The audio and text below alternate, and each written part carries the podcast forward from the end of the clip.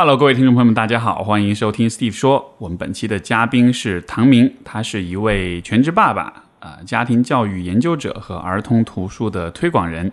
欢迎唐明，Hello，大家好。欢迎欢迎。我们这期节目因为是远程录制，所以在音质和发言顺序上，有的时候会有一些不太理想啊、感谢大家的理解。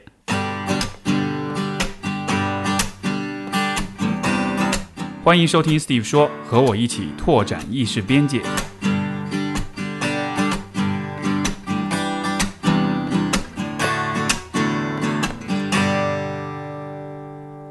这个我最早知道唐明，其实也是一位呃一个可能很多人都有关注的一个事情哈，就是之前在知乎上有一个帖子就很火，因为有一个呃这个帖子讲述了一个儿一个小一个小朋友一个男生，然后他有一天这个希望告诉自己的家长，我想我想试着穿着裙子去上学。然后这个帖子其实就是由唐明写的，然后记录了这个儿子穿裙子上学的这样的一个过程。当时其实引发了很多很多的讨论。呃，后来我跟唐明也是在上海的这个瑞典使馆的一个活动上有见到，也就这个事情有了更多的讨论交流。然后其实我觉得这很有趣，包括唐明本身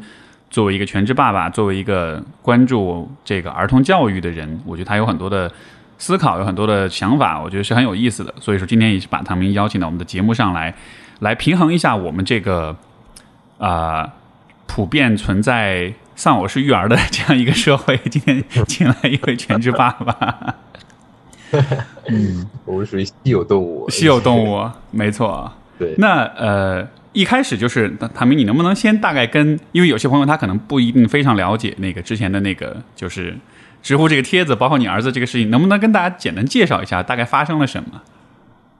？OK，呃，就是应该是几个月前，三四，就是放暑假之前嘛。然后就是有一天，我儿子放学以后要提出来穿裙子，然后我就很惊讶。然后呢，但但也没有什么理由去拒绝他，所以呢，这个我跟孩子妈妈就讨论了一下，OK，那就穿就好了。然后。然后我们就去了商场，他还得非得自己挑选裙子，然后挑完以后也非常激动，立马就穿上了，非常爽。对，他觉得非常爽。然后当时他一个眼神就是看着我，就是哎，你不试一试？然后，然后我就 躲避了他的眼神，对，然后，然后第二天他就穿去学校了。然后这个他他是几年级来着？啊，他几年级？一年级，一年级啊，还蛮小的，其实。对对对，很小很小。而且这个，而且他一年级的前三个月是在法国上的啊。对，然后我们也刚回国不久，所以他这个，然后上完课一天回来以后呢，就他就发生，他他就他就经历了一个无比刺激的一天。然后他给我形容的是三秒钟哭，三呃三三秒钟难受，一秒钟开心，对，然后也跟我们跟跟我和太太聊了很多关于学校老师的反应啊，关于他自己的想法呀，对，然后老师的反应我们大概能猜到 是比较对吧，反对一点的，对，比较不支持的，嗯，就跟我自己的爸爸妈妈一样。对，然后身边也有很多他同学和女同学都很支持他，觉得很酷，很不错。对，然后这个后来我就把这个事情呢记录在我自己知乎帖子上，就写了一篇帖子，就就因为我只我我从两年前就开始记录孩子的一些教育啊、反思啊、生活什么之类的，就是记录着而已。对，然后这个事情呢就被我一些做媒体的朋友看到了，就抛出去了，所以就就引发了很大的讨论。对，当时这个帖子，反正我记得那几天是一直在刷屏的。然后至少我的朋友圈里是有很多，可能也是因为我的朋友圈可能咨询师啊，或者是跟这个教育这方面的相关的朋友比较多啊，都在讨论，我觉得非常有趣。我也我当时也是第一时间就看了你那个贴，就是 记录整个这个过程。然后，而且我觉得你你写的也蛮细腻的，你对孩子的很多观察，对他的很多情绪啊、反应啊，就就那个时候，我其实就已经能感觉出来，你应该是一个还蛮。关注小孩的，就是你你你对待他、照顾他还蛮投入、蛮用心的那种感觉。对，就是事无巨细嘛，然后总得考虑周全，因为毕竟教育孩子跟跟跟其他工作还不太一样，因为孩子的心理吧，有时候会很脆弱，有时候又不像你想的那么脆弱，所以得得得得左右得反复得想一想。所以当这个帖子火了之后，这个会让你有任何的担忧吗？就是说怎么讲呢？就是这毕竟是一个很大的事情，你你会担心到孩子受到这个就是后续的舆论发酵的一些影响之类的吗？呃，其实当时帖子火的时候，我正在带孩子准备看电影，是个周末。然后呢，是我一个朋友告诉我的，说你的帖子上知乎排行榜了，好像排第第六名还是第几名。我说你别闹，我说你要你你要想跟我吃饭，你直说。然后呢，然后就打开知乎，他说你一定要去看一看，然后让我帮他打个广告啥的。然后我就打开知乎以后，我就 发现哎，好像真的是。然后这个时候就是我才拿起手机。我看到了手机上很多未读的信息，都在说这个这个这个问这个人是不是我，是不是我家儿子？这时候我唯一担心的只有一点，就是我的信息有没有保护好，有没有让这个学校和老师受到压力？对，因为这个仅仅是一个针对这个事件而而而而引发的讨论，我不希望对学校啊对老师有任何呃人或者是校方上的质疑，知道？这点是我最担心的。因为其实我本身我是做做媒体的，所以我知道这个舆论方面的力量有多大，甚至你有可能是你不受控制就走歪了。没错。但对于孩子的影响，我到我和我太太都没有考虑那么多，因为网络世界是一个我们成人手手掌中的一个东西，在孩子来看，这东西就完全你如果不跟他说，他就不存在。嗯。对，所以我们后我们关于所有网络上舆论啊、评论啊，所有这些东西，我们都没有跟儿子说，他完全不知道。明白，其实你们是有意识的把他从这个网络舆论的这个部分就隔离开了哈。对，因为这个不是他现在心理和生理上的 心理上能接受的一个东西，他肯定就完全很满脸问号的感觉。对，嗯，这个帖子当时也是。我刚才查了一下，就是已经是有了呃两二点两万六千个赞，有一万多条评论了，所以非常非常多的人的关注，包括相关的一些讨论也都是非常非常多的量的。我你你觉得发生了什么呢？是是什么让人们对这个事情如此的关注？就显然显然不是说因为你儿子长得可爱，所以在 对吧？就好像是大家好像是某一个点是被触到了，你觉得是是发生了什么呢？应该后来我我我和我太太复盘才发现，这个帖子吧，无意中覆盖了覆盖，无论是我刻意还是无意，就覆盖了教育、性别和政治。对，这是无意中覆盖到的。可能我更加想讨论关于教育方面的东西。是，但一旦他三个领域以后呢，这个事情就迅速发酵了。各个阵营、各种人的那个关注一下都被吸引过来了哈。对对对，因为可能很多，因为中国发展非常快，大家已经有底气去讨论很多东西。是，然后这个事件呃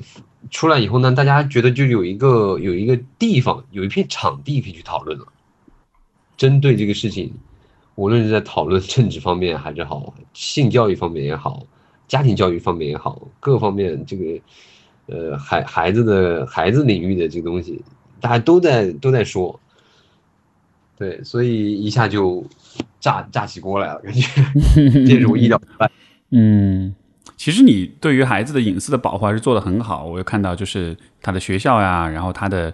呃，包括他的照片也都是要么是打了口罩，哎，要么戴了口罩，要么是有打码这样子，就是还是保护的很好的，就是也也看得出来你是有这个意识或者。多少是有这种感觉，就是要把孩子从舆论当中保护起来，呃，但是就后续的这种发展，就从我的角度来看，我觉得确实也像你所说，不同的人他都是在借助这个这样一个事件去去去发表他的一些看法观点，最后这个就成了一个很多人多方论战、多方争辩的这样的一个一个像是竞技场一样的地方了。是的，是的，就是一个靶子嘛，大家都都有的靶子去去弄了。不然原来都抓不住一个东西，但是这是一件好事情，我觉得，这是一个，呃，怎么说呢？就是原来我们都认为西方的教育或西方的一些观点很不错呀，或者是可以直接用啊，然后现在大家包括有很多自由的一些行为和评判标准，大家都会去思反思它，嗯，先去先去反思，而不是觉得嗯这个很好，这个很好。对，所以我觉得这个也是这个事件挺好的一件事情。它引起了很多的讨论哈，因为这个，对我我是看到我我我大概看了一些评论，因为我其实不太爱看知乎的这个评论，我觉得有的时候看了看多了闹心。但是就就是你看有些人很多他就会立刻跳到一个啊，就是比如说西方自由主义啊，这什么性别政治啊，就他就很反很很反感那个东西，就开始抨抨击，然后甚至就把你竖成一个靶子，觉得你是代表了某种。外来的这种对吧？西方的思考啊，什么哎，就是就立马就开始贴标签了这样子的。但是就我好奇，从你的角度来说，呃，在这个帖子火起来的过程中，你觉得呃，因因为显然你在发帖的时候，你可能也不能预料到哪些事情、哪些想法、哪些反馈是是会往你这儿来的。有没有哪些你你看到的一些言论呀、评论呀，是让你比较觉得意外的？就是哎，我没有想到这个，或者这个是让我还有点。开呃怎么说呢？有点有点开了脑洞的那种感觉，会有这样的一些反馈吗？会会会有，呃，这个第一个就是关于政治方面的东西，因为我在写这篇帖子的时候，完全没有思考到政治方面的东西。你就是本来只是记录一下孩子的那个这个一个好玩的事儿哈。对对，顶多是有一些关于可能学校教育和我们家庭教育有一些观念上的不一样而已。对，但是呢。东西呢，就一下被被弄到政治范畴去了，就让我很惊讶，非常惊讶。到现在就是还有人就是不停的私信我，对，然后呢，然后就是我和我太太一直在打趣儿说，对呀，到现在还没收到钱，到 到现在都没收到钱，你咋办？嗯，挺有趣的。这是一个，你你有算过吗？你在这之后，你大概收了多少条私信？就是这个有的统计吗？我呃各方面的私信大概有两三百条，三百多条，嗯，各个方面的人，呃，就是就是 呃，其中呃两三百条是想跟我聊天的，然后媒体方面估计也有七八十条，对，各个媒体找过来的，嗯，这个这个突然一下被这么多关注到，这个是什么样一种感觉？感觉哇，这个事情这么火吗？就是不对呀，有点不可思议啊！对，身边做媒体的人、做运营的人都在想，怎么能怎么能火起来，对吧？现在大家对吧，都都是都想各种办法，想爆点啊，想事情啊。然后 我身边的朋友说：“你这咋想的呢？你这咋写出来的呢？分析分析。”对，就他们可能会觉得你掌握了那个流量的财富密码，然后要来找你取经嘛。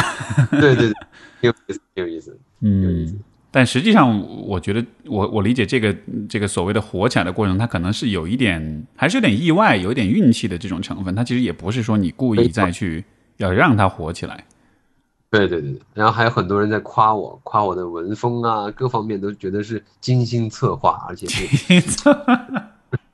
对，然后就是呃，各种东西埋的非常好，然后，哎 呀，真是就就挺这也挺意外的，这也挺意外的。这个 像是像是侧面的把你的这个写作功底还是夸了一下，确认了一下啊，就是得到他的认可。对啊，我我因为我因为我我太太是做文字工作的，她觉得我写东西就是就是就是不好不太好意思说说委婉点，就是满篇的通假字。啊哦，我知道了，这个这所以这个地方我们应该感谢他才对，因为对你严格要求，所以把你的这个 写作水平还拉挺高的。对，然后。然后呢，就就很多人认为这是我刻意而为之的东西，嗯，但其实，这些人能够翻翻我以前的知乎的帖子，应该就能大概知道我平时是个什么状态，然后从什么时候开始写，都关注一些什么，对吧？然后以前有多少粉丝什么之类的。对，就你其实你更多的还是从一个只是日常记录的角度去去写一些你的东西，一些思考这样的。然后只只是这一个这一个帖子，它的传播因为各种各样的因素哈，就一下子就火起来。在我好奇，在这个火了之后啊，因为显然也会有很多的人评论呀，会有很多的私信啊，会有各方面的这种反馈。呃，总体来说，你觉得你有，就是我们如果看未来的话，你是更有继续分享的愿望，还是更加的没有了？这个方面会有浮动吗？呃，我觉得我更想有分享的欲望，是吗？对，对，因为我觉得我做的事情是一个有利于整个教育环境去改变的，无论改变大还是小，即使有一点点的小裂缝，我觉得也是好的事情。对，因为我觉得，呃，我们的教育要面向整个世界，所有东西大家要有更多元化的角度和看待。要去接纳，至少先去接纳它。嗯，对。之前你觉得我跟分享一些东西。嗯，明白明白。其实就是呃，哎，之前你也提到你就是你孩孩子他一年级前面几个月是在法国，因为之前你也讲过那个好像是因为你们是是因为你太太当时还在那边在还在法国交流，在交流对，所以你们是去陪他，所以说那会儿就在在法国待了多长时间呢？一年多一点点，嗯，这个我我好奇这一段这一个阶段的话，你觉得这对你孩子会有影响吗？包括他后来所做的这个事情，就是呃，因为我问的背景是说，我其实是想去理解，就是说从你儿子的角度，他是怎么样去有了这样一个想法的？虽然我知道小孩子可能很多时候很脑洞、很想法看上去很随机，但是。你你从你的角度，你觉得这个他从最后到有这个想法，他之前的一些生活的经历，你觉得会有一个脉络，会有一个呃一步一步的这么一个逻辑吗？呃，之前没有想过，现在就复盘起来还是有一些逻辑的，我觉得还是还是有迹可循的。就是在小时候，他两三岁，一直到现在五六岁、七岁。呃，中间他有很多的奇思妙想和他有些很奇怪的想法，所有小朋友都有，但是我们没有把他直接拍死，而是去引发他的去继续往往后面想，让他去继续去大胆的想，然后然后有些我们如果允许的话，我们就去配合他做成，就像这个穿裙子这件事儿哈，就真的是 拉着他去商场买了。对对对对，所以我们觉得他有很多事情只不过是一个很奇妙的想法，他并没有想要，呃，去伤害自己或者去伤害别人。对，是这个，我觉得跟我觉得有些网友那种解读就挺不一样的哈，因为有有些网友你看他评论，他就说：“哎呦，就你们好像就是像是你们在刻意把小孩子培养成一个什么特定的样子。”但是就。我看你的帖子的时候，其实我印象非常深的是，其中有一张照片是你你你拍到，就是你孩子他上学的时候，然后这个呃，他戴着口罩，但是我能看到他的眼神，他是转过来就侧面的一个一一张照片，然后其实他的眼神，我我我不知道我这是不是过度解读，但是我能看出来，其实他是带着那种好奇跟兴奋，他就是想试试，他就觉得这事儿特好玩，他就是一个很很开脑洞的一个想法。玩。对对对，而且这个我想感受一下，就仅此而已。没错，是，就他其实很自发的，但是他完全不是就是这个有些人所推断的那样，是你们在给他一种特定的引导这样的。就跟有很多人想要去染个头发，染成红色、绿色、蓝色，就想试一下，但并不代表他就是他他他他就变坏了，或者是我他家长刻意让他去标新立异。嗯哼，就是。呃，包括他，包括他的老师也说，就是我已经教学三十年了，你做这些事情都是为了标新立异，想引起注意，你也把你看透了。我感觉我小时候也会这样被老师说。这个会不会是说，我在想啊，就是因为成年人其实总体的这个行为规范就已经比较怎么说呢，就规训好了。所以，当我们看到一个人做一点不一样的事儿的时候，我们就总会解释他一定是有一个动机的，他一定是有一点什么特别的目的，他是这么做的。对。但是，其实从小孩角度来说，他就是他没有原因，他就是想试试看。对。对对对，而且我们成人的很多目的都带有功利性的，比如他想引起关注，他想让大家夸奖他，或者是表扬他。赞美他 什么之类的，所以那老师才会说是标新立异啊，就好像你这么做，最终还是为了博眼球，为了 为了流量之类的。对，虽然我当时我儿子也没听懂什么叫标新立异这个词，可以顺便学一个成语。对，然后就是他他，因为他生活中即使现在他有很多奇妙的一些小想法，我觉得所有的孩子都有，即使现在我们大人也会有，对但是我们大人首先否定掉自己，说哎，这个东西甭想了，要想的话，很多人都做出来了，对吧？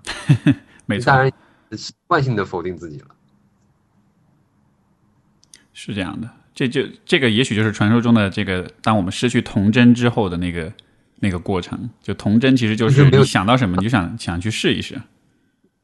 对，就没有童心了嘛，就是被，就是被那个门已经稍稍被关起来了。嗯，对，没错。所以，所以孩子可以帮我们大人重新打开这个童心的。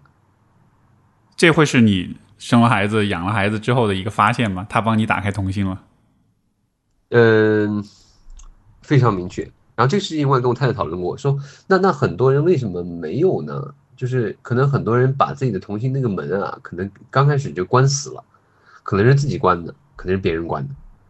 然后有些人呢，可能比如说像我，我就童心呢，这个门呢没有盖死，没有关死，虚掩着的。然后有了孩子以后，我这孩子呢就一阵风就把这门打开了。对，所以就可以一起玩啊，一起一起去探索。对，我觉得这个是一个很多人都童心本来就有的。嗯，你刚才说这个比喻，我觉得还蛮棒的，就是一阵风把你的童心的虚掩的门给打开了。当打开之后，你跟他一块儿做了些什么事儿？就除了 对这个给他买裙子让他穿 穿去学校以外，呃，比如说我们会在一个特别大的草坪上疯狂的滚，然后我会借他的名义去买很多小时候没有玩的玩具。我觉得很多很多大男孩儿是吧，都都都就成年了以后，对吧？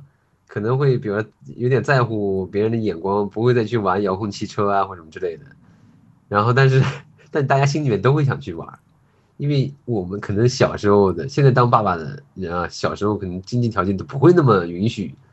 随意的买电池去玩遥控汽车啊，或者玩遥控飞机什么之类的，对吧？嗯，是，所以才有了那种爸爸给孩子买了玩具，结果孩子坐一边，爸爸在那玩的特别起劲儿，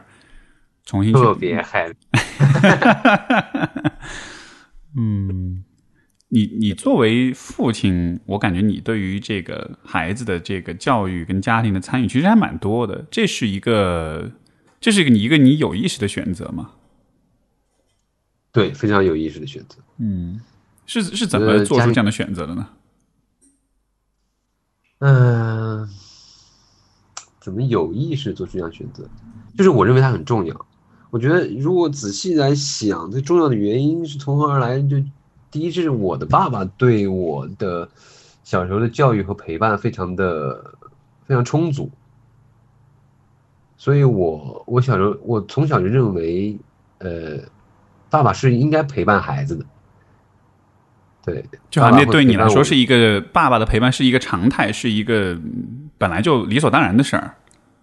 对对对对对，直到我发现跟周围的家庭不一样，就跟我现在一样。我现在我认为我天天陪孩子玩啊、读书啊，或者是怎么着撒疯啊，我认为是一个常态。但是我后来发现周围的家庭并不是这样。那他们看到你这样之后，他们的反应是什么呢？他们觉得很奇怪，觉得这个年纪轻轻又这么好的大学毕业，你咋不出去这个这个创业啊、干公司啊、做事业啊，咋的？你怎么回家这个带孩子、做家务呢？啊，像是是不是会带着有一点点那种很微妙的那种鄙夷、那种鄙视的那种感觉，就觉得你怎么，没没志气、没没事业心这样的感觉？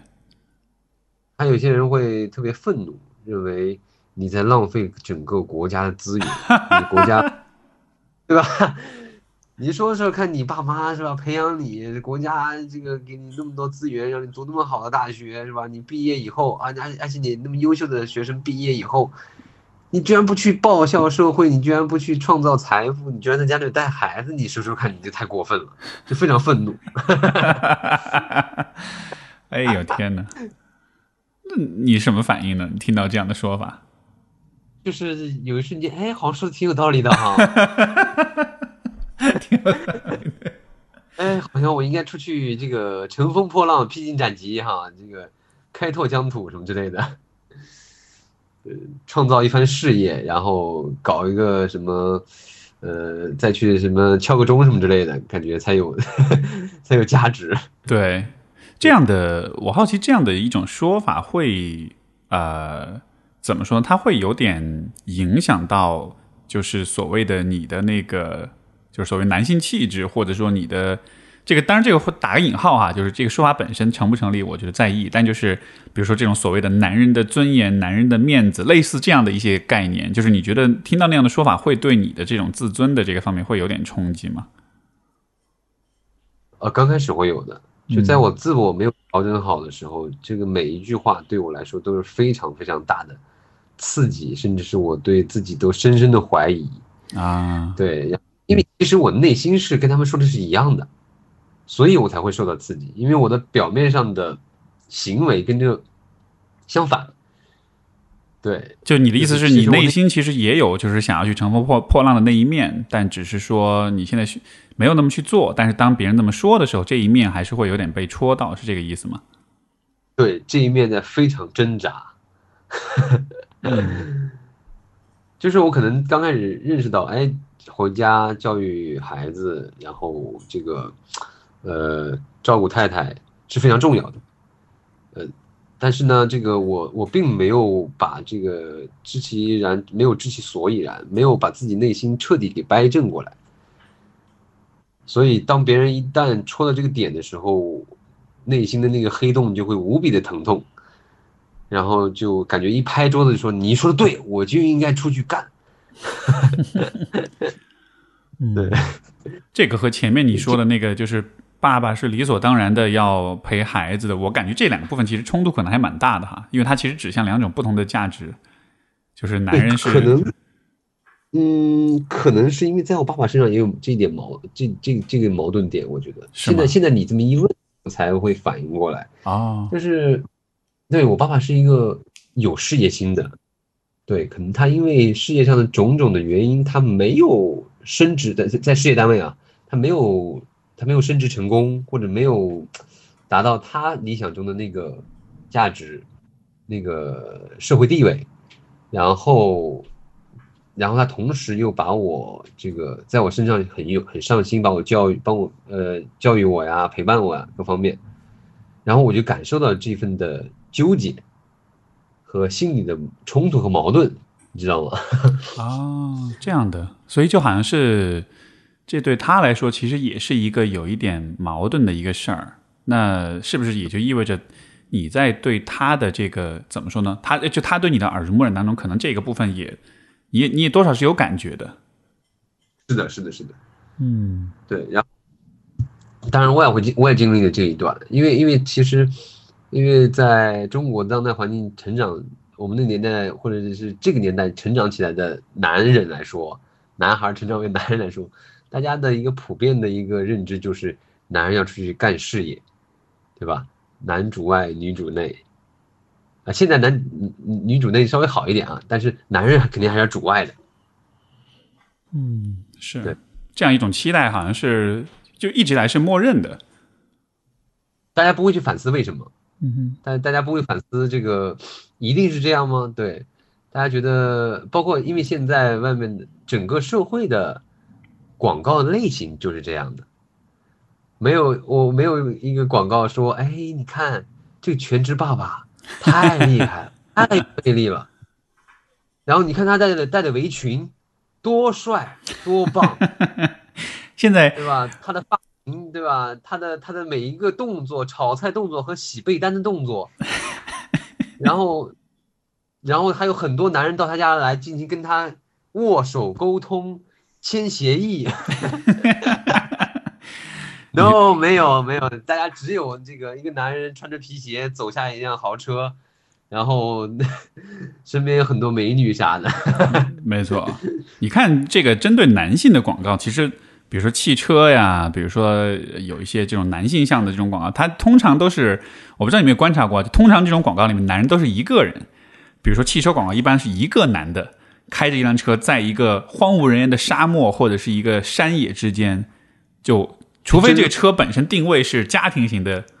那种，比如像 N MPV 这样的用这样的车，但但是如果是一个豪车的话，一般都是天地之间就我这辆车 都是只有一个人，就是看上去很酷，但其实非常孤独，身边是没有人的。对，这就这就是这就是社会想要打造的，就是一个一个一种男人。对，然后你刚刚说那个 MPV 那种家庭型轿车，我发现啊，我。我也注意过那些广告里面就很有意思是什么呢？那些男人呢，首先他们事业上也非常棒，对，同时有像这样照顾家的车，没错，就没有说那种是哎呀也没工作在家里待着，你就是开个车这种形象的爸爸是没有的。没有，我觉得这个应该甲方不会通过吧？是是，你说那种，而且你刚才说那种，就是带着围裙那种男的哈，这种广告还是有，但是一般都是一个性感的肌肉男，而一般他卖的都是抽油烟机，都是卖给妈妈、卖给女性的，所以 就是我觉得现在回想起来，那种厨房的广告，大部分是女性，如果有男男性参加的话，一定是男性是以大厨的身份。出现，或者是这个厨房的装修非常的工业化，非常的金属化的感觉啊，像那个谢霆锋的那个广告那样的是吗？那种？对对对对对对，它一定是一个，一定是有社会地位，它是一个事业上的存在。没错，就好像是，而不是一个，而不是一个家庭小吵啥的。对，就好像是，就好像是，我觉得好像人也好，舆论也好，广告也好，好像我们对于。就是一个男人在家庭当中的这个角色应该是什么样子，其实是蛮模糊的哈。就是那个我们对这个角色的态度感受也是蛮矛盾的。就好像我们又一方面觉得，哎，好像男人是应该更多参与家庭，但是另一方面，当你去想象怎么参与，应该以什么样的身份参与的时候，其实大家不太有一个特别清晰的画面。他他他他他他就没有一个规范。其实没有一个规范，他就没有一个标准，也不知道要要要求男人做成什么样子。就是男人只要多做一点点。就上次我们俩在上海去参加那个这个活动的时候，就男人多做一点点，就是社会上都是表扬。没错。但是你知道，就是其实比如说你在写这个帖子，你在记录你孩子的这个过程，我觉得这也是一个很好的一个示范，就是让大家看到说，当一个男人参与到家庭当中，他可以做哪些事情。我觉得就是这种记录。以及你在不断的在思考、在反思的这个，其实这就是一种非常好的参与方式。我觉得，就他不一定是那种说啊，我我只能是以做家务的身份来参与，就好像是我们对于家庭参与的想象，就完全局限在了做家务上面，以至于就不考虑在家务之外，其实，在很多方面，其实还是有很多事情是可以去做的。对对对，因为因为其实，呃，男人和女人之间肯定是有一点区别的。对吧？这个不一定说你有很多人还问我怎么才能成作为全职成为全职爸爸？作为全全职爸爸有什么条件？我说其实我爸爸也不是全职爸爸，但他的对我的陪伴和影响和就是他也不是通过做家务来影响我的。嗯，对，对他有很多事情是跟我一起去思考，去有效的跟我去沟通，感觉到我们俩是在一起去生活的，而不是他拿着一份报纸让我在旁边待着。或现在是拿一个手机，我在旁边待着做作业或者怎么着，这种这种陪伴和沟通应该是为零的，即使他们两个人在一起，在同一个房间，对，嗯，我觉得你说这点非常重要，就好像是小孩子实际上他是需要很多，不光是生活上照顾，他其实是需要你在思想在精神上是有一些陪伴，有些指导，然后是会可以告诉他，可以启发他很多东西的。对，所所以爷爷爷爷奶奶带孩子，长辈带孩子就会出现这样的问题。他们只是照顾。对，只有在就就更多存在于照顾层面啊，或者是呃营养营养方面啊这方面，但是在教育和各方面思想方面的东西，还是得要靠父母来做。你在对你的孩子的这个。就是教育当中，因为前面你也讲到哈，就是会有意识的去鼓励他的这种古灵精怪的部分，这种比较有灵气、比较脑洞的部分，呃，这是你在为他所做的事情。呃，除此而外，你还会有怎么样的一些方式去实现？就是你刚才说的这种在精神上、在思想上呃的这种陪伴呢？你你觉得比较好的，或者是比较认可的方式还有哪一些呢？我觉得有两个方面嘛，一个是接触大自然，大家去自然当中，有山有水有森林的地方，因为那些地方它会，它会产生无穷无穷的想法。对，一个，然后他会问，会冒出来各种各样的问题，因为大自然的东西是 这个地面上长出来的，无论是一个石头，还是一片叶子，还是蜗牛、蜘蛛，任何东西。都会给他无穷的想象力和思考空间。嗯，一个第二个就是大量的图书的阅读，对，大量的绘本啊、小说呀，各方面。嗯，对，是。回到大自然，哎，这个你看，我我自己本能的反应都是回到大自然，就是。就是进入到大自然，它好像就像是一个，其实是一个回归的过程啊。因为人本来就是在大自然当中，像你所说，人也是土里长出来的嘛，对吧？从这个意义上，所以就好像是孩子对于大自然很有感觉。其实想想看，我们小时候对于大自然也是那样的啊，就是你看到那么丰富、那么多元、那么复杂的一个世界，所有的这些草木鱼虫呀，就就感觉好像到处都隐藏着各种精彩、各种可能性。我记得小时候我去爬山呀，或者野野营的时候，就是就特别希望在某个角落里发现一个什么小虫子、一个小动物，然后就那种期待、那种兴奋感。对对，发现一个小洞什么之类的，其实洞也没啥，就是你感觉哇，发现一个小洞，对，里面肯定藏着点什么东西。对，然后你就发现有很多很神奇的。昆虫啊，动物啊，如果你发现，即使现在孩子发现野外有一只鸡，都会非常的新奇。对，这个和你在超市里面发现一只鸡是完全是两个概念啊。超市、城市里面的那种一切都是非常确定、非常可预测的。你看到它，你觉得见惯不惊的；但是同样的东西摆在森林里面，就会觉得天哪，好神奇。就现在，就现在，你在你在商场一个 shopping mall，你在门口广场上突然放下了一只鸡，一只活的鸡，哇，那简直太精彩了！就你的意思说，就是小朋友们就会很都会围观那种吗？对啊，因为你现在走在 shopping mall，大家都不会在那儿，只会看到各种商场、各种品牌、衣服、鞋子、自行车。然后现在很艺术家希望在那广场上设置一些很有艺术装置的东西，那些东西是。他们其实就像孩子一样去创造了一些东西，跟大家日常生活不一样的东西。对。但如果在广场上放上一只活的鸭或者活的鸡的话，我觉得没有孩子愿意去再看手机了。是，这个角度说，你会不会觉得，呃，就比如说，当我们怎么说呢？现代都市人的小孩儿，他其实接受的那个来自外界的刺激，其实是很局限的。就是说，比如说，你看以前人们是生活在大自然里面的，而大自然当中的刺激是非常多元、非常丰富，是无穷尽的。但是今天的生活，你看，就不光小孩，成年人都能感觉到，你每天上下班，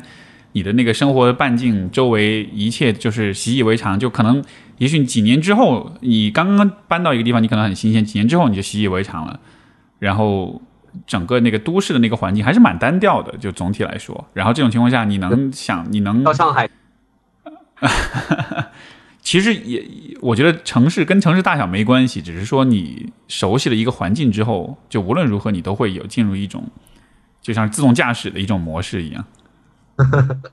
特别是在城市，对，特别是在城市，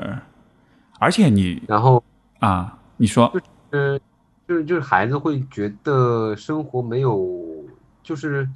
你在生活中发现不了什么乐趣，因为因为很多家长会在周末会带孩子去郊外。或者找一些农家乐什么之类的，其实那些家长就希望能破除一下城市的东西，对吧？嗯，然后这个途径就是去看书，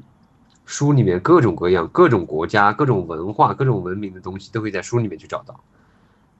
各种故事、各种人物，这也是让孩子能够能够就是有有有童心散发的感觉，自己也会有精神上的旅行。对对对，你会怎么让孩子看书呢？因为我的理解，其实看书，你看，对于小孩，对于成年人，其实都不是一件特别容易的事儿。他其实是需要一点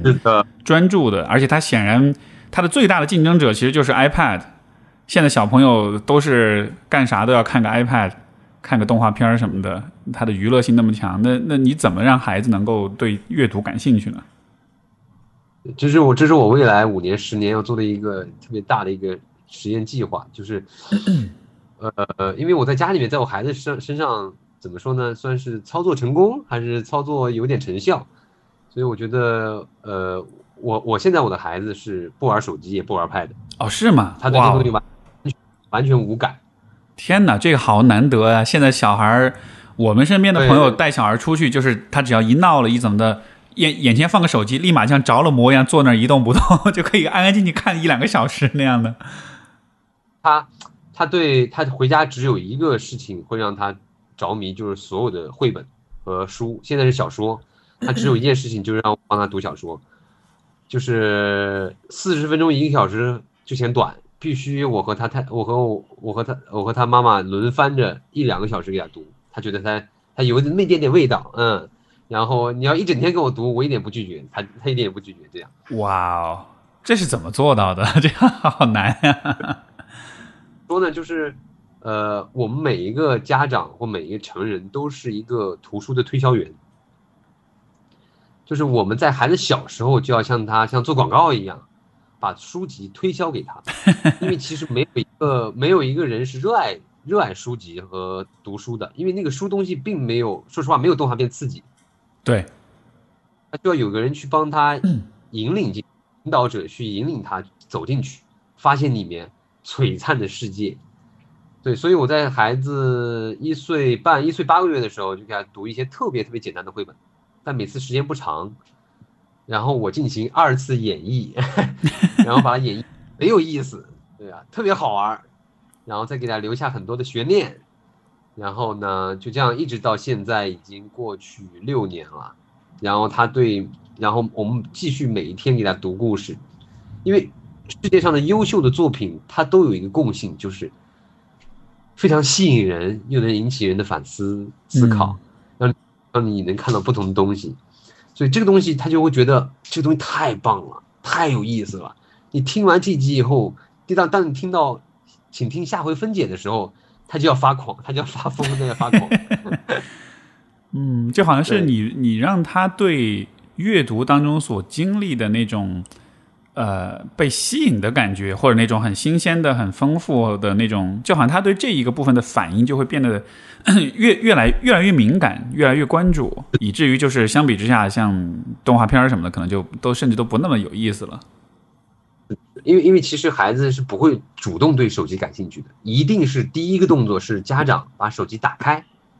打开了一个动画片给他，这个推销就成功了。是，对，如果你光把手机黑屏给他，他对这东西摸一摸玩一玩没什么意思就扔掉了。是这样的，所以，因为我当我们把手机递给孩子，iPad 递给孩子的时候，其实我们就已经成功的把我们不想要孩子接触的东西推销给他了。嗯，可能这个也是从成年人角度不太能想到的哈，因为成年人会看到一个东西，他因为他知道是什么，所以他对他的对这个东西的呃利弊是有是有一些预先的一些了解的。像比如手机，我们会知道啊，手机玩多了有可能沉迷，但对孩子来说，这就是一个崭新的东西，他没有概念，所以他其实只能参考就是大大人的呃选择和行为来做判断。如果他看到，比如说大人天天都在玩手机，那么他就会觉得 OK，那这个也许是一个很重要的一个一个东西。对，然后因因因为整个阅读的体系建立起来，其实是应该由学校、家庭和社区来共同建立起来的。就是就是呃，我我希望未来，因为我现在在给幼儿园孩子们读书、读绘本，然后呢，如果能跟他们呃跟他们家庭也建立联系，让他家庭和学校都有绘本和阅读的环境的话，并且这个吸引力。这推销做的特别成功的话，嗯，然后那孩子们对图书的渴望就会非常非常高。当你定期购买，我们家是基本上每一个星期都会有大量的书籍进家，这种惊喜会不停的刺激孩子，而且他认为这，而且每次我和我太太都会都会使出我们十二分的演技，感觉到哇有书来了，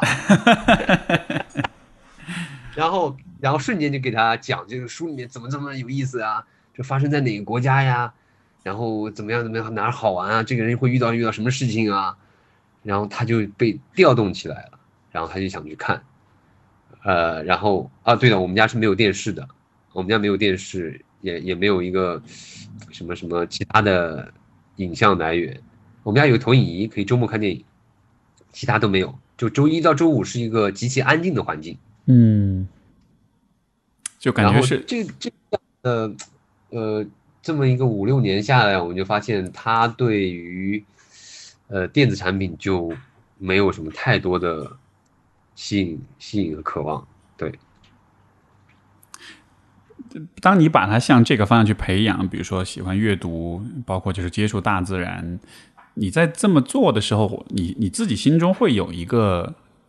更长远的一个目标嘛，就是我今天这样培养他，他未来就可以成为什么什么样的人？你会有那样的一个愿景吗？嗯，有，我跟我太太有过，他未来想想成为什么样的人，就是，呃，在做的时候没有这么去刻意想要把他培养成什么人，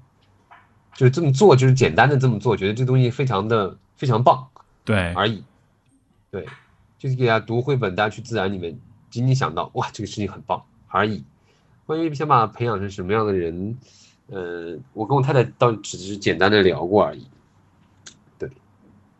因为这个，呃，我其实我倒不是说是培养成什么样的人，一定指向比如说某一个特定的工作或者特定行业什么的。因为其实，呃，你看你在做的事情，就就像你所说，可能你跟你太太你们都不一定有很认真讨论过这个以后的目标是什么，但是。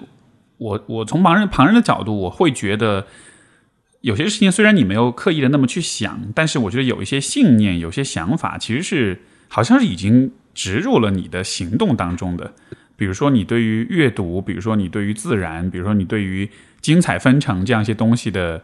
呃关注，你是显然是把这一些部分是放在一个更重要、更高的位置上的，对吧？是比娱乐，是比。可能其他一些事情是更重要，就好像这当中实际上已经有了一个价值取舍。而我觉得很有趣的就是，你是把这种好奇跟这种求知和这种对大千世界的这种探索，好像这些部分是感觉是你们还放在蛮重要的位置上的。对，我们希望孩子身上能具备一些品质，然后能够影响他整个一生，让他生活能够充满了乐趣。嗯，对整个世界充满兴趣，让他是一个特别阳光的状态去接纳整个世界。对，就好像那样子的话，他他跟这个世界的关系其实就还会还蛮紧密的，因为他好像随时都在跟这个世界产生着很多的互动啊，他是带着很多的兴趣、很多的乐趣在生活的。对，我希望他的世界是一个由各种活生生的人在互相沟通交流，这跟整个世界，无论是。呃，周围的呃小虫子呀，还是一个植物啊，还是楼底下打扫卫生的阿姨呀，卖水果的爷爷啊，它是一个互相联动的，互相有有来有往的一个是一个一个体系一个状态，而不是只有呃打开家门骑上车去学校，上完学校放学骑着车回来，开家门关门没了。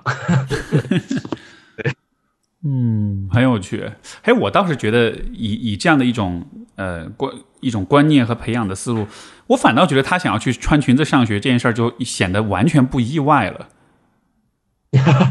是吧？因为就好像是那就是他那就是他去探索，他去尝试，他去和这个世界有一些有意思的互动的一个，就像是一种甚至说是一种必然结果一样。对对对对对，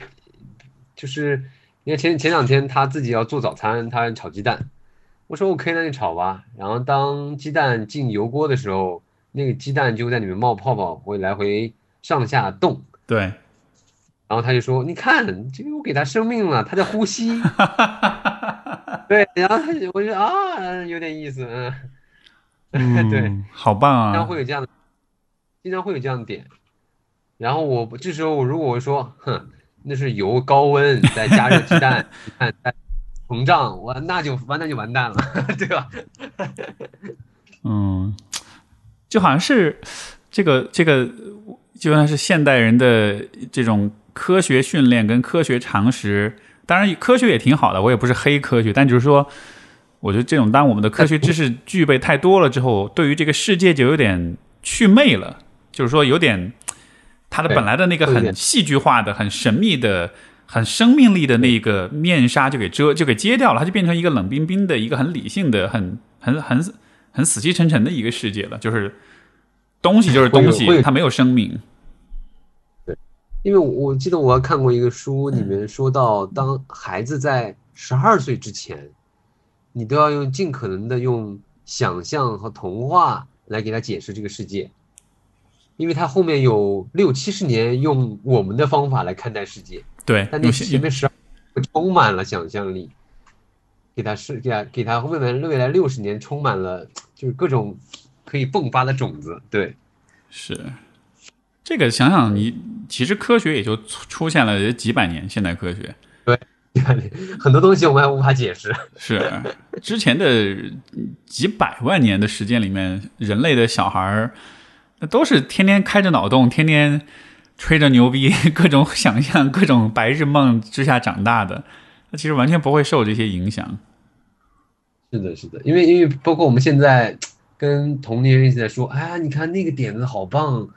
他们怎么能够想出来的？或者是他他们他们怎么能够想到这一点的？为什么我们就想不出来？嗯，发现那是因为我们小时候某次想到了，但是就要么自我否定掉了，要么被我们的家人否定掉了。没错。然后之后再也就不敢再去想，或者想了以后也不敢再说，因为反正知道面对的是什么。是，因为好像就是我感觉就是更成年人的逻辑是这个事儿。你想，你做它一定得有点功能，有点价值。就像前面讲的，我们会，我们总是会去做动机推断哈。你穿裙子是为了标新立异，你有一个创意，一定是因为你想也因此来赚钱。但是，当你把一切都和一个特定的目标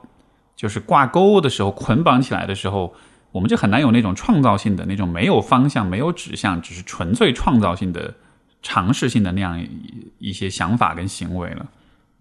是的，因为太功利了，就跟我现在去给幼儿园孩子读读故事啊、读绘本，跟他们家长开家庭的教育会议，就是这个我我很多朋友说，哎，你你这个跟幼儿园谈多少钱啊？我说啊，我没有谈钱啊，我说做而已。他说他说你这个你不得不得未来有变现吗？我说啊，没有变现呐，没有。哎，当。当所有东西都要去追求变现的时候，它可能你起初的想法是 OK 的，但是后来就慢慢就变质了。如果你以变现来以起点的话，那这东西肯定就后面就会变质了。是，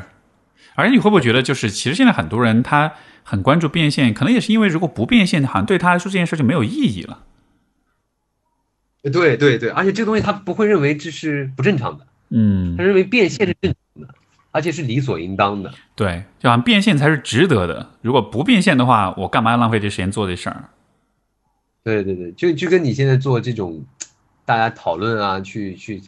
去开去开启大家一些想法呀，去反思啊，肯定也是大家去我们是主动去做的一件事情，而不是为了哎呀，赶紧看看有多少人听啊？哎呀，能不能有了？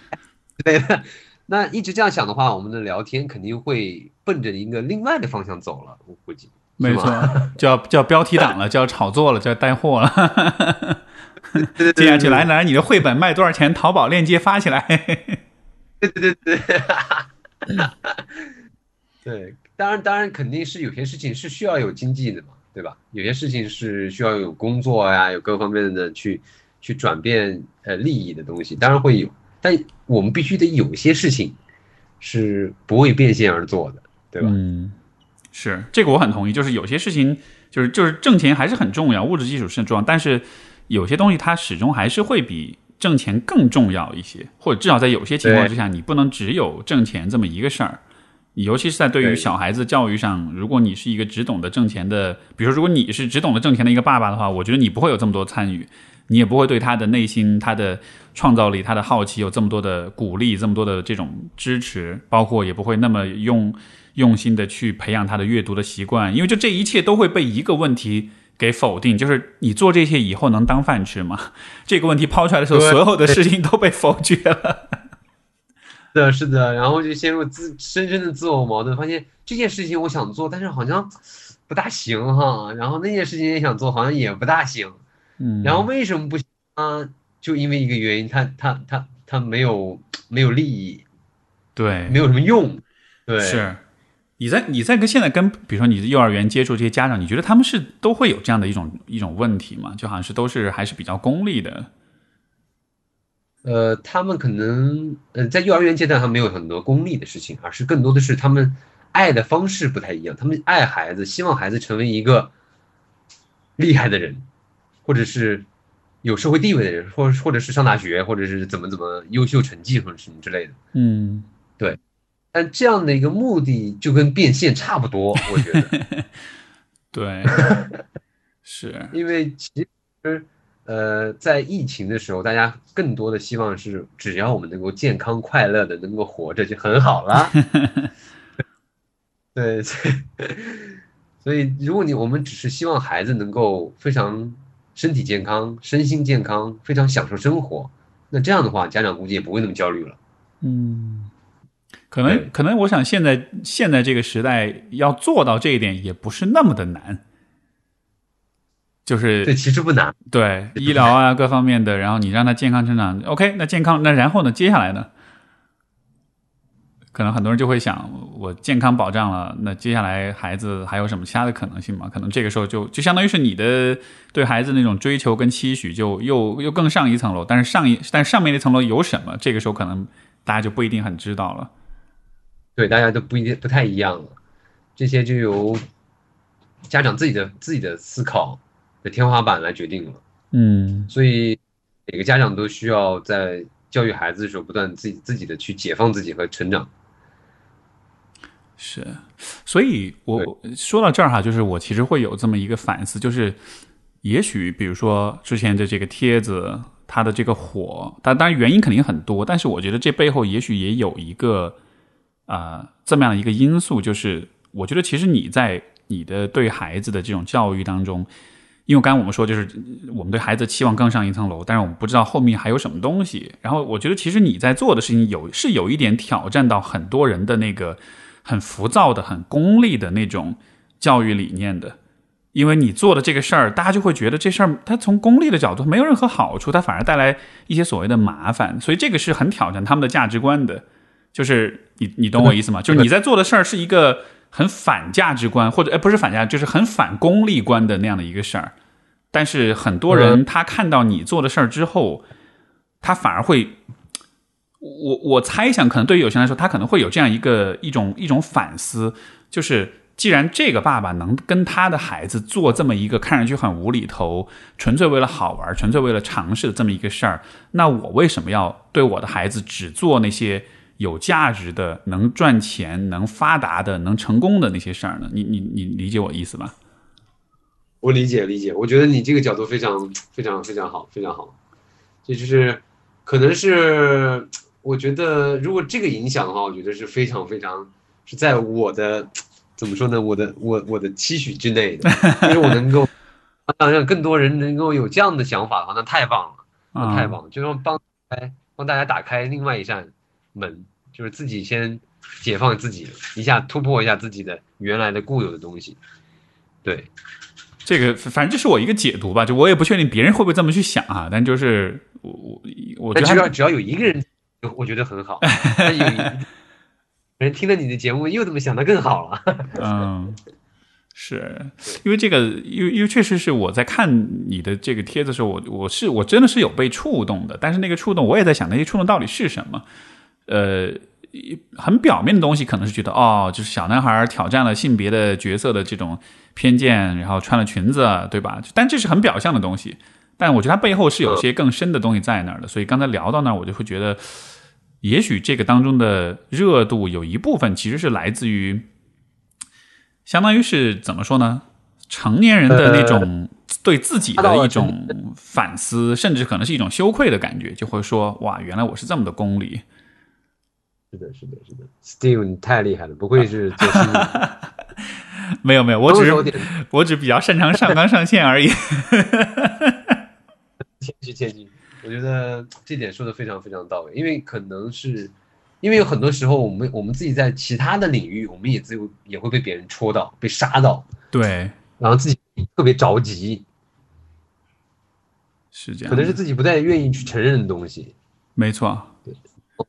就是这一点确实是嗯，很到位，很到位。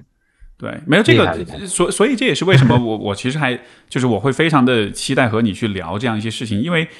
呃，我我因为我觉得人很多时候人确实是这样，有的时候我们在做一些事情，我们不一定完全的能够说明白自己在做什么，就是有一些人的信念和一些价值观，它其实是整合在你的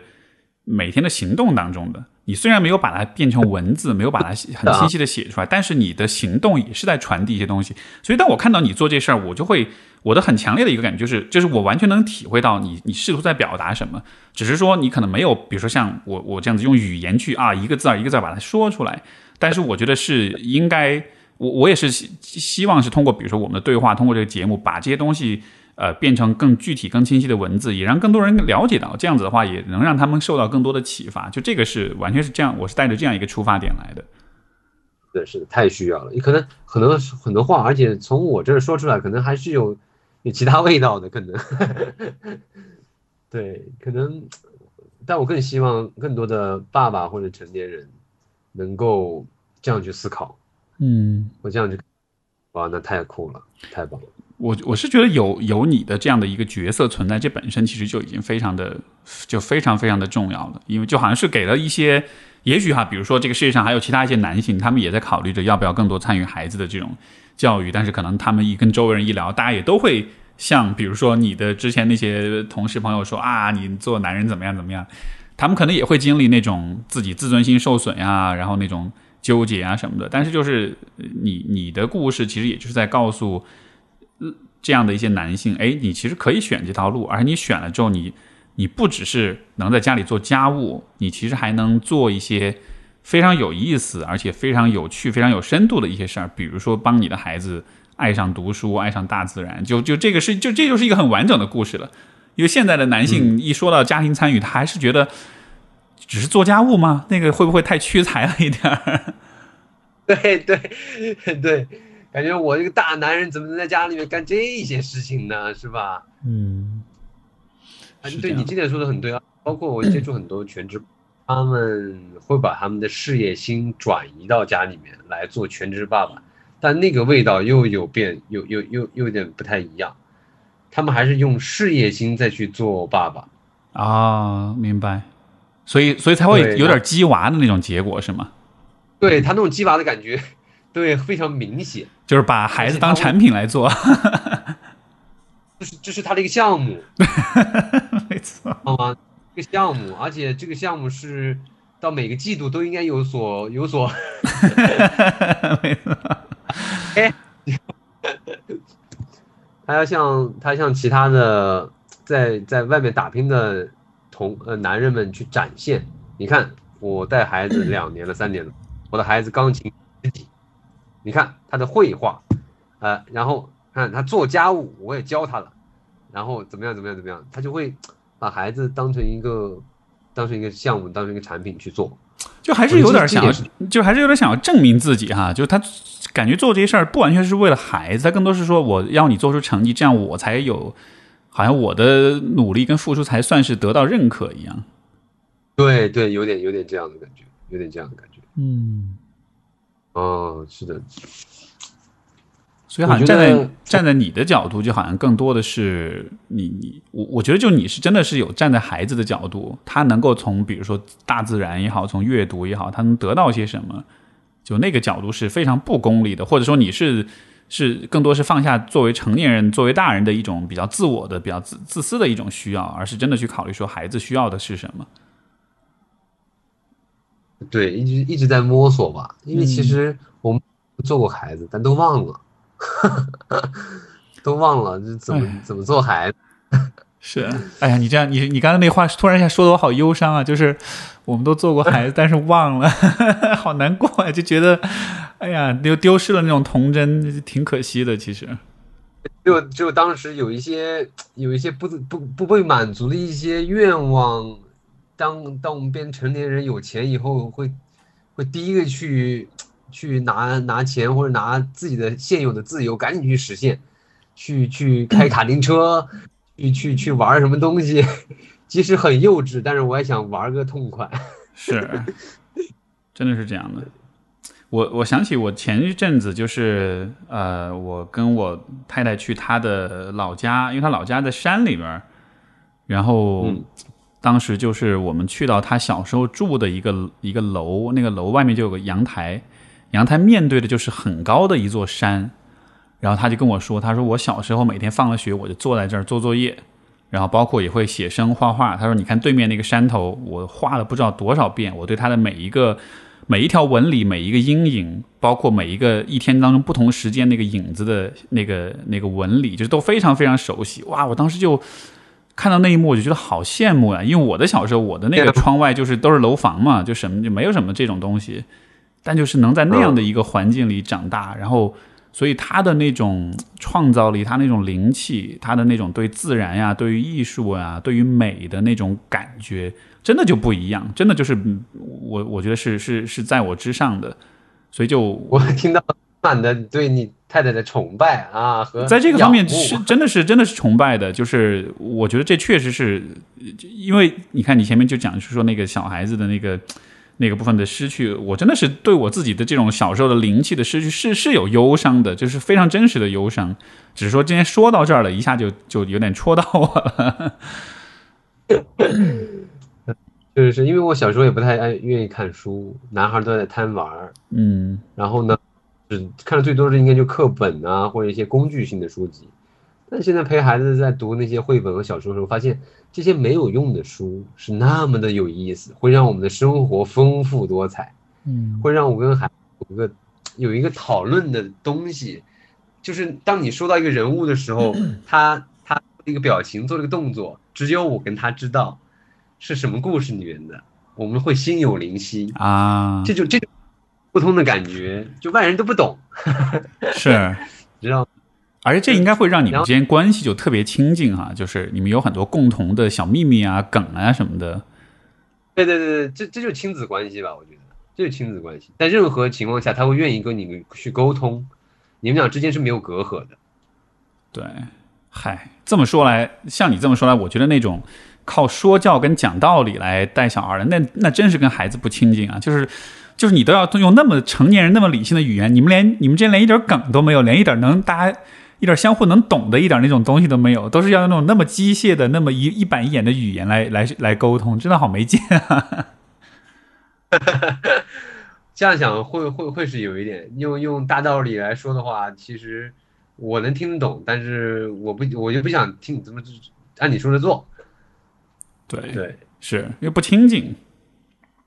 对不亲近不亲近。其实我感觉我们这代人跟父母都会有那么一点点的距离感，有那么点距离感，就是因为很多时候吧，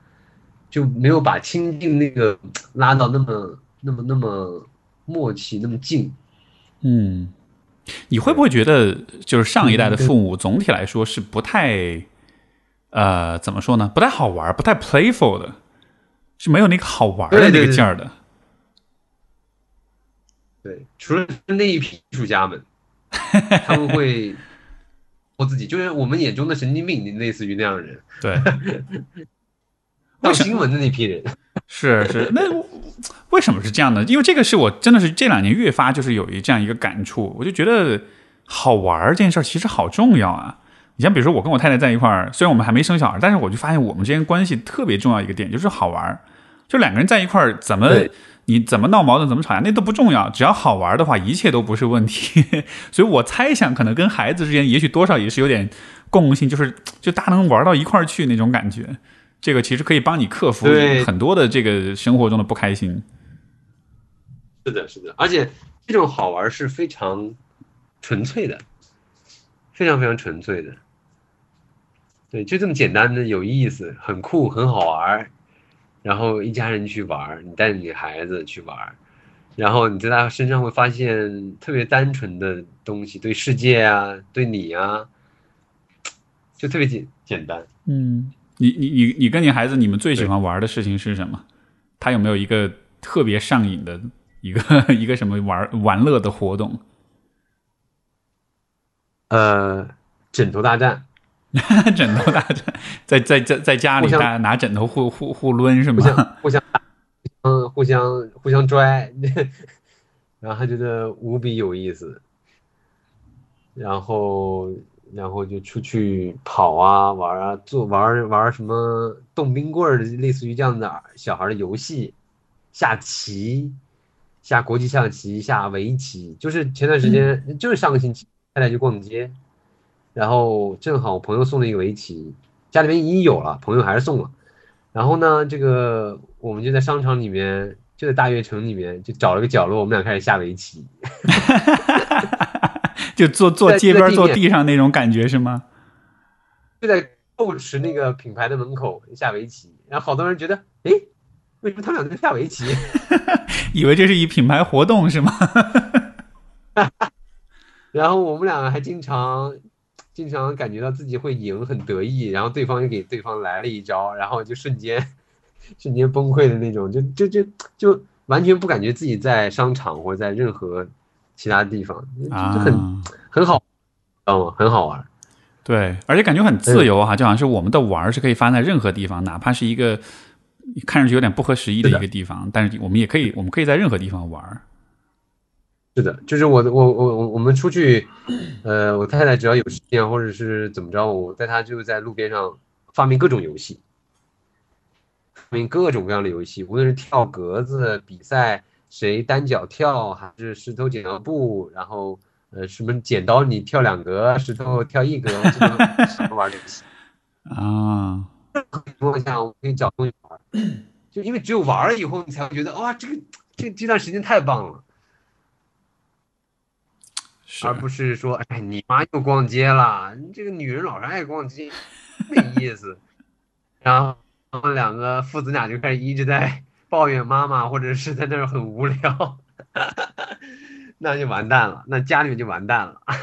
是，而且这样子，你其实也给 你也给孩子，就是相当于树立一个一个榜样哈，就是你看，我们要用这样一个抱怨的姿态去看待生活，去跟家人相处。那这样子时间久了，他他可能也就不太孩子就不太更喜欢跟父母相处了，因为反正每一次都是充满了无聊跟抱怨的。对，然后他未来找媳妇儿咋办？哎，真是哈，哎，真的，你别说这个，他这样的小孩，他长大了之后，他要去谈女朋友的，别人会特别喜欢他，会觉得哎，你这人特别好玩，我跟你在一块儿应该应该是特别欢脱、特别开心那种的。就会他会以他知道如何让别人去接受到爱的方式去爱别人。我们希望我我和我太太希望他是这样的。啊，哎，这好棒啊，一这个说嗯，对，就就跟一部电影《猫的报恩》里面一样，那个猫想要给他给他这个小女孩报恩，我送了一大堆老鼠啊 什么什么一些东西啊，那都是猫很爱的东西，确实是猫最爱的东西。是，但是它不喜欢啊，我不喜欢死老鼠。我们家猫是会晚上抓了蟑螂，然后白天放在那个卧室门口，一开门地上好几只蟑螂摆在那儿。送给你吧，对给，你进贡。确实是，哎，这样子，但这样想起来，我觉得你说这点真的还蛮好的。就是这样想起来，真的是啊，他以后他跟别人相处，不管是朋友也好，是是伴侣，是包括他以后他自己做了爸爸的话，我觉得他真的是肉眼可见，他会是有很多能够给身边人带来很多的快乐、很多的幸福的感觉的。就是希望他是一个有，他是一个有趣的灵魂吧。我跟我太太都是这么希望。对，他是对世界充满兴趣和欢乐的，他能到一个事情的很多面，然后去享受那个快乐的那一面。你觉得有一个也可能很多听众也许会比较关心的问题，现在小孩子啊，比如你对你孩子是这样，你把他变成有趣的灵魂，对吧？那因为他还小，他的可塑性也很强。你觉得反过来说，现在的大人们要是想要重新去试着重新变得有趣，你觉得还还来得及吗？还有救吗？来得及，来得及，来得及，来得及，来得及。来听，来听那个 Steve 的这个，来 听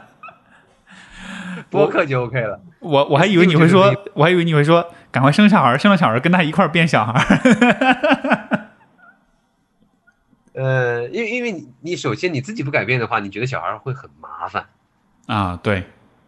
确非常麻烦。其实小孩就是很麻烦，是，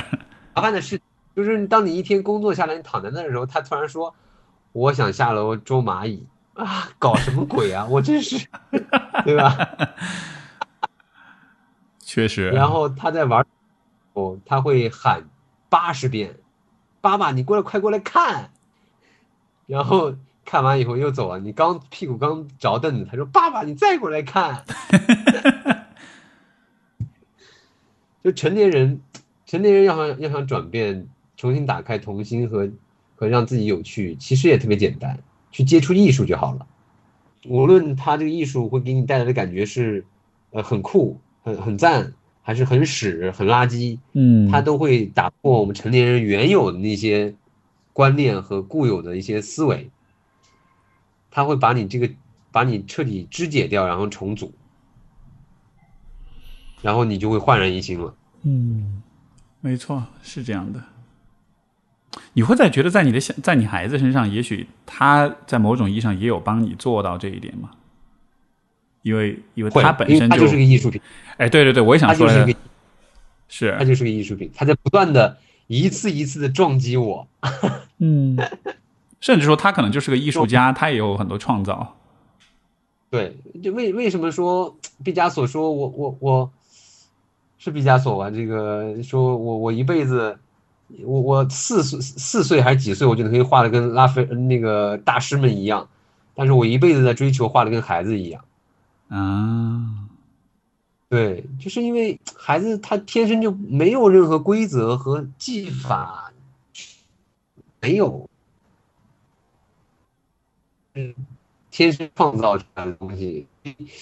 所以他会一次一次撞击我们成年人的世界，然后直到把我们撞碎，然后我们再重新建构起来，然后我们就又变得像小孩一样，变得像孩子一样焕然一新。这个时候我们就会没有什么男子气概，没有什么规则固有的观念，对，就就就就像重活了一遍一样。嗨，这个真的是说的真好。我觉得你说这个，又又又到了我上纲上线的时候了。所以 从这个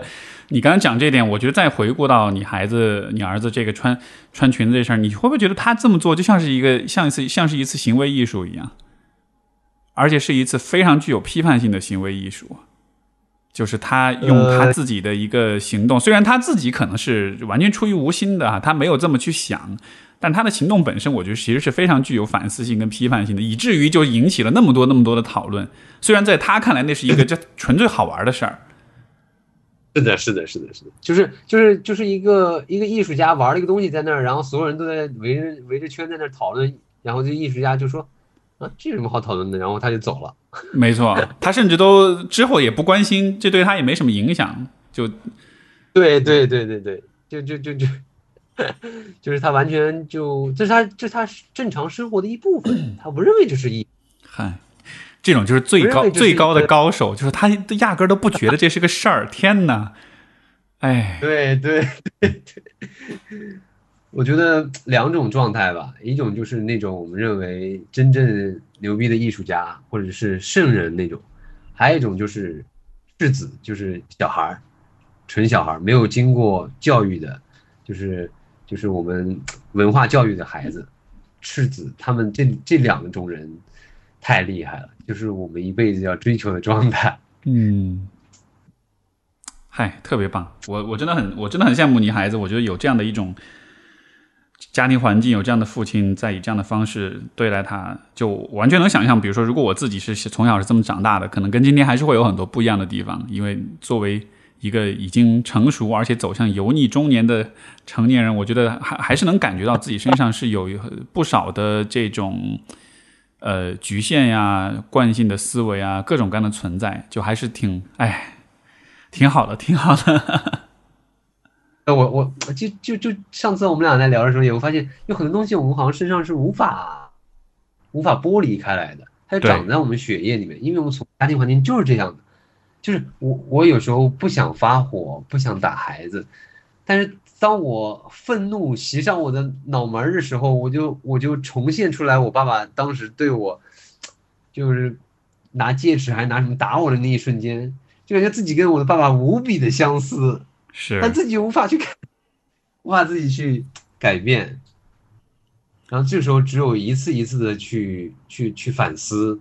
去想解决的方法，让自己得到成长，然后才能够慢慢做做好，和原来的那个自己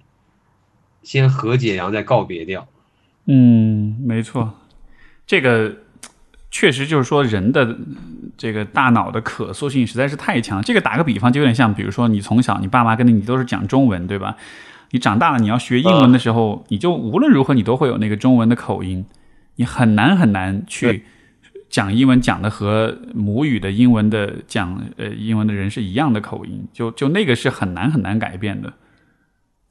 对，对，是的，是的。嗯但是怎么说呢？是，但这部分的记忆呢，又又让我们跟我们的父母能能有如此的亲近。没错，它不完全是一个坏事儿，它其实也帮你传承和学习了很多东西。对对对，就是就是在当我们老了以后，可能这个当我们某一瞬间，我们会让我们自己身上某种情绪感觉到，哎呀，我好像我爸爸呀，然后这时候就会很思念他们，对吧？就会感觉到他是跟我们生活在一起、存在在一起的，嗯，对，挺有意思的，挺有意思的真的是。非常棒，非常棒。我我真的是觉得，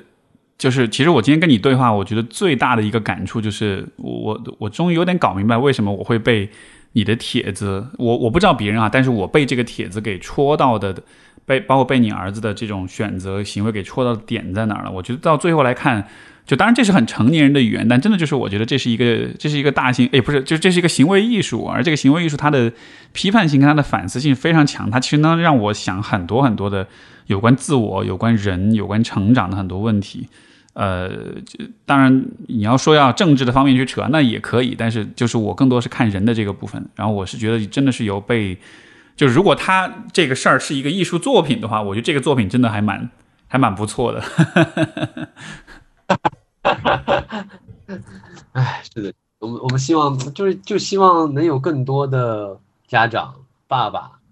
能够怎么说呢？能够突然能够像 Steve 一样，能够能突然我们再反思一下，再回回顾一下，再再看看自己，发现哦是可以改变的，那就嗯那就那就挺棒。呃，还还有应该是，呃也应该有更多爸爸像你这样子，真的是投身到家庭当中，而且不光是做家务，也不只是在做项目，而是说真的是是把你的整个人投身于跟孩子的互动当中去，也是把你的赤子之心给拿出来，来去对待他的赤子之心，哦而不是把他变得和你一样没有赤子之心这样的。太棒了，Steve，就是。嗯我觉得，因为因为我太太做哲学，她说，呃，有这么一个人存在的话，就会让大家看到可能性，对，是让大家这个也有价值的。这个价值可能不是金钱价值，而是整个社会、呃，生活、人类的价值。它都是一个，它在不同层面上都会帮助到大家，都帮助到自己。对，没错，是。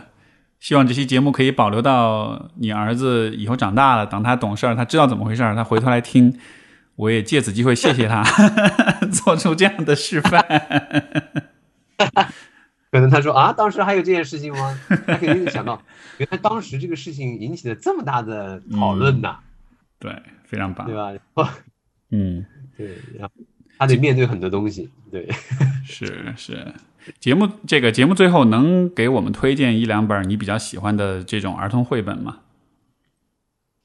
呃，可以啊，我我身我身后就是我儿子的书柜，啊哈，我想想看啊，最近你觉得比较喜欢或者你儿子比较喜欢的，因为我估计有些朋友听了这个，有有孩，尤其是有孩子的朋友哈，肯定会很有冲动，想要跟孩子一块读读书、读读绘本什么的，能不能有些推荐？呃，叫有一本是英国作家约翰伯林汉写的，叫《沙里离水远一点》，我可以我可以打字打给你啊。行，这个回头我会把这个书的名字也放在节目的简介里面，大家有感兴趣的话就可以去看一下节目简介。OK，然后我推荐两两本，好或者或者这样，回头那个你给我发一个，比如说三五本左右吧，一个书单，然后我会把它写在这个节目的简介里面。这个 OK，如果有需要的朋友的话，想要参考这个书单的话，就可以去看。这样子的话，也也也以此方式鼓励大家更多的陪自己的孩子，甚至不一定是孩子，你可以跟你的伴侣一块儿 去读读儿童绘本，其实也挺好的，对吧？因为因为因为其实这些书很多大人来看，其实我跟我太太来看，现在太厉害了，我们自己都被他戳中了。对。虽然是儿童绘本，但是它的内容可能是很，可能是大人也会很很戳心的。对，因为因为每个年龄看不一样嘛，就是很就是很国际上非常厉害的那些作家们，就大师级人物写的，就是我很多朋友来家里面，他们读了以后都会哭的稀里哗啦，去看儿童的绘本，哭的稀里哗啦，就啪啦啪啦掉眼泪的那种，就让自己完全就被戳中了。嗯，好啊，行，那就稀哭的稀里哗啦这种可以多来几本儿。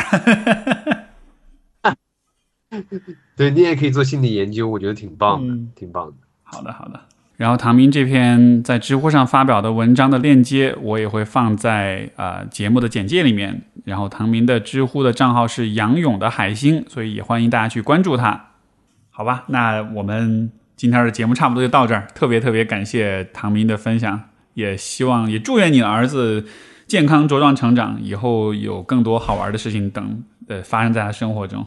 OK，谢谢 Steve，谢谢谢谢大家，好，那我们这期节目到这儿，谢感谢各位收听，我们就下次再见，拜拜。拜拜。